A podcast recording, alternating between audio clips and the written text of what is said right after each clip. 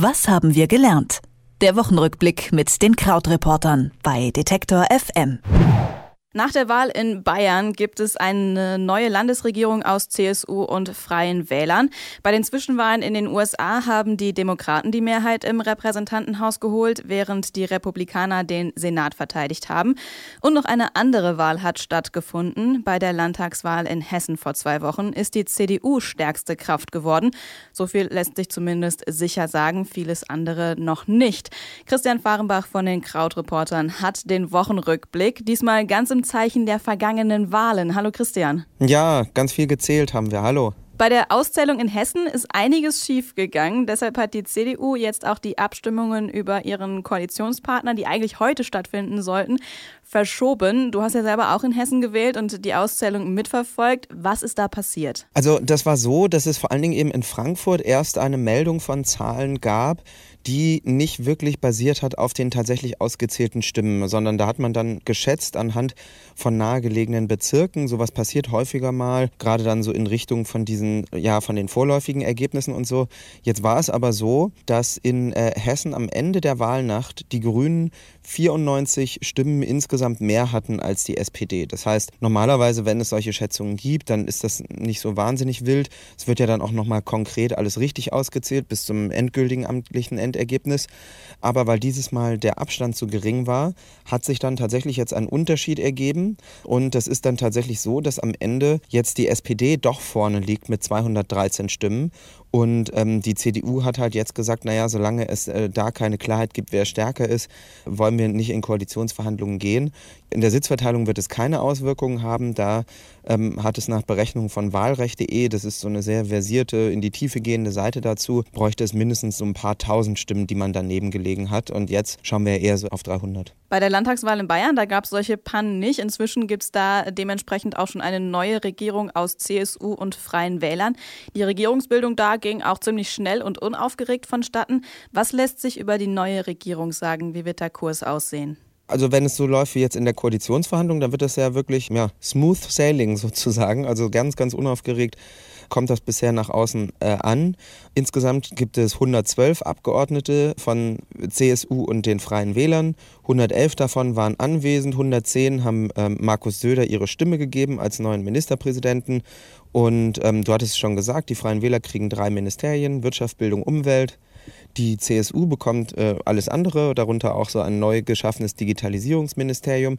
Und ähm, ja, insgesamt war es so, dass diese beiden Parteien sowieso schon relativ großen Überschneidungen hatten bei ihren Themen. Zum Beispiel gibt es ja dieses äh, umstrittene Polizeiaufgabengesetz in Bayern, bei dem es um die Kompetenzen von Polizisten geht, für dessen Einführung die CSU ziemlich viel Kritik bekommen hat. Aber die Freien Wähler wollen das auch nicht wesentlich verändern. Und dann gibt es ähm, noch einen Streit um die dritte Startbahn am Flughafen München. Und da hat man sich jetzt einfach geeinigt, dass man das diese Legislaturperiode lang auf Eis legt und dann schaut man einfach später nochmal. Da können dann im Zweifel einfach andere Menschen drüber diskutieren. Wir haben in dieser Woche auch über die Midterms gesprochen. Da stehen immer noch ein paar Auszählungsergebnisse aus. Welche sind das genau? Also die beiden, ja, worauf so die meisten Leute schauen. Äh, zum einen geht es da um äh, Florida. In Florida wurde der Gouverneur neu gewählt, also quasi so ein bisschen, als wenn man Direktwahl des Ministerpräsidenten machen würde. Und dort gab es einen aussichtsreichen demokratischen Kandidaten, Andrew Gillum heißt der, der dann in der Wahlnacht erst äh, vorne lag, dann aber eher im Norden des Bundesstaats ziemlich verloren hat, sodass er jetzt ganz knapp hinten liegt. Und vielleicht äh, erinnern sich viele noch an diese Auszählung bei der Wahl 2000 mit George Bush und Al Gore. Da gab es ja damals diese wochenlange Verzögerung, das war auch in Florida und am Ende haben 530, 537 Stimmen da den Ausschlag gegeben. Und deshalb hat man in Florida ist das Wahlgesetz so verändert, dass sollte es weniger als ein halbes Prozent Unterschied zwischen den beiden Kandidaten geben, muss nochmal neu ausgezählt werden. Und das ist jetzt halt die Hoffnung der Demokraten, dass sich möglicherweise doch noch was ändert. In Georgia ist es so, da wurde auch äh, bei der Gouverneurswahl ist es sehr eng. Dort gibt es bei den Demokraten auch eine progressive Kandidatin, äh, Stacey Abrams, die wäre äh, die erste Frau, äh, erste schwarze Frau als Gouverneurin gewesen, die auch nur knapp hinten liegt und bei der es dann noch das, die zusätzliche Thematik gibt, dass in äh, Georgia Hunderttausende, manche sagen sogar über eine Million Menschen aus den Wählerverzeichnissen gestrichen worden sind, weil dort eben eine Regel forciert wurde, dass wer mehrfach nicht wählen war bei den letzten Wahlen, dieses Mal einfach kein Wahlrecht hat. Also grundsätzlich muss man sich ja in den USA erst eintragen und registrieren lassen, in den allermeisten Bundesstaaten vorm Wahltag.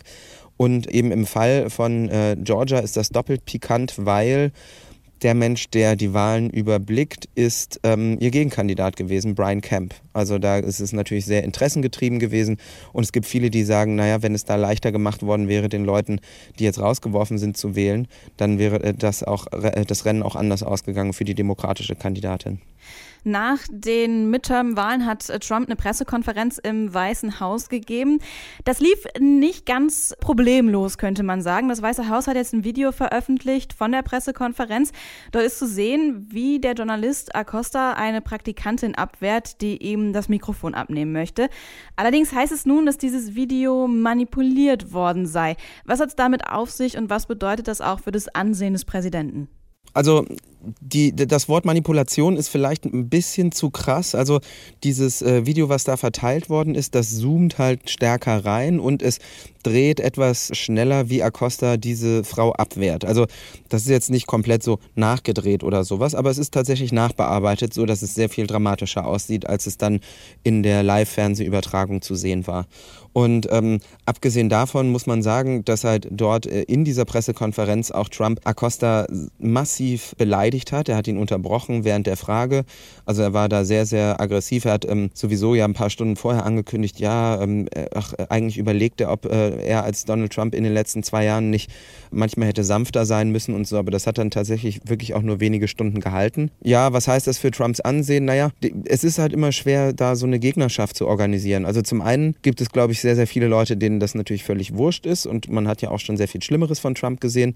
Und zum anderen ist es so, dass jetzt zum Beispiel bei dieser Pressekonferenz ja auch andere Journalisten sich zwar äh, ja kurz solidarisiert haben und gesagt haben, so ja, das sei ein guter Kollege und äh, wir finden, er sollte diese Fragen, hätte diese Fragen beantwortet kriegen sollen, aber dass da jetzt zum Beispiel jemand rausgeht oder dass jemand sagt, ich möchte meine Frage nicht stellen, sondern wiederhole die Frage von dem CNN-Kollegen, das ist halt auch nicht passiert. Also es ist da, das ist so ein bisschen, ja, da ist man so ein bisschen gefangen in dieser Schwierigkeit, so eine Gruppensolidarität zu organisieren. Das war der Wochenrückblick. Diesmal ganz im Zeichen der vergangenen Wahlen mit Christian Fahrenbach von den Krautreportern. Danke, Christian, für das Gespräch. Danke, Anja. Tschüss. Was haben wir gelernt? Der Wochenrückblick mit den Krautreportern bei Detektor FM.